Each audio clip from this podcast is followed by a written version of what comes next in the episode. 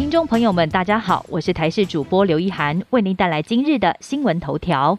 疫苗预约平台开放第二季医院登记，但有不少长辈都反映不会用三 C 求助无门，更有更多人担心疫苗数量到底够不够用。国内疫情稳定，今天新增确定病例本土有十二人，新增境外移入两例，死亡个案两例。疫苗施打也已经开放第四轮民众接种了，但是盘点下来发现疫苗剩余数量，A Z 只剩下十六万剂，莫德纳五十六万剂，而且其中莫德纳还要保留第二剂给一到三类以及孕妇接种，所剩疫苗数量恐怕不够多。外界更担心第五轮预约时间可能会再延后，还有六十五岁以上长辈也有数位落差，要自行上网登记第二剂疫苗可能也是有困难。疫苗进货速度慢，就是担心影响施打进度。打第一剂疫苗，民众保护力又不够。即便本土疫情下降，部分场域解封，但防疫措施还是要彻底落实。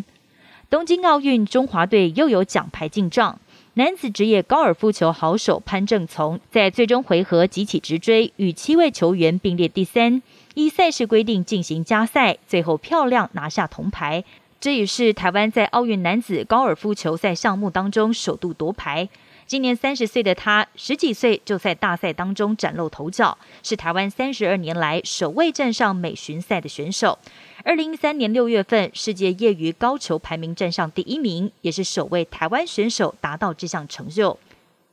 二零一六年参加里约奥运，以并列第三十名作收。二零一九年四月份夺下生涯首座 PGA 冠军，也是第二位获得此殊荣的台湾选手。二零二零年十一月份第一次出战美国名人赛，到了今年东京奥运卷土重来，振奋人心的拿下铜牌，也是第一位在奥运高尔夫球赛项目当中夺牌的台湾选手。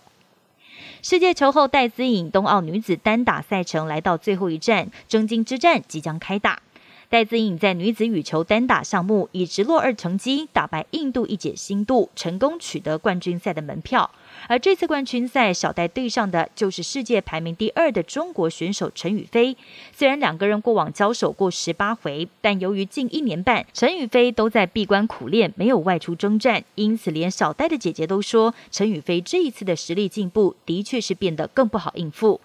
不止小戴的爸爸跨海隔着荧幕帮女儿加油打气，在比赛前，小戴的宿敌兼好友伊瑟农也特地发文祝福小戴夺得胜利，展现两个人惺惺相惜的好交情。距离夺牌只剩一步之遥，小戴也特地拍下腿部伤势，帮自己加油打气。奥运羽球男双金牌得主李阳跟王麒麟这一次一战成名，不过很难想象他们其实只合拍两年多。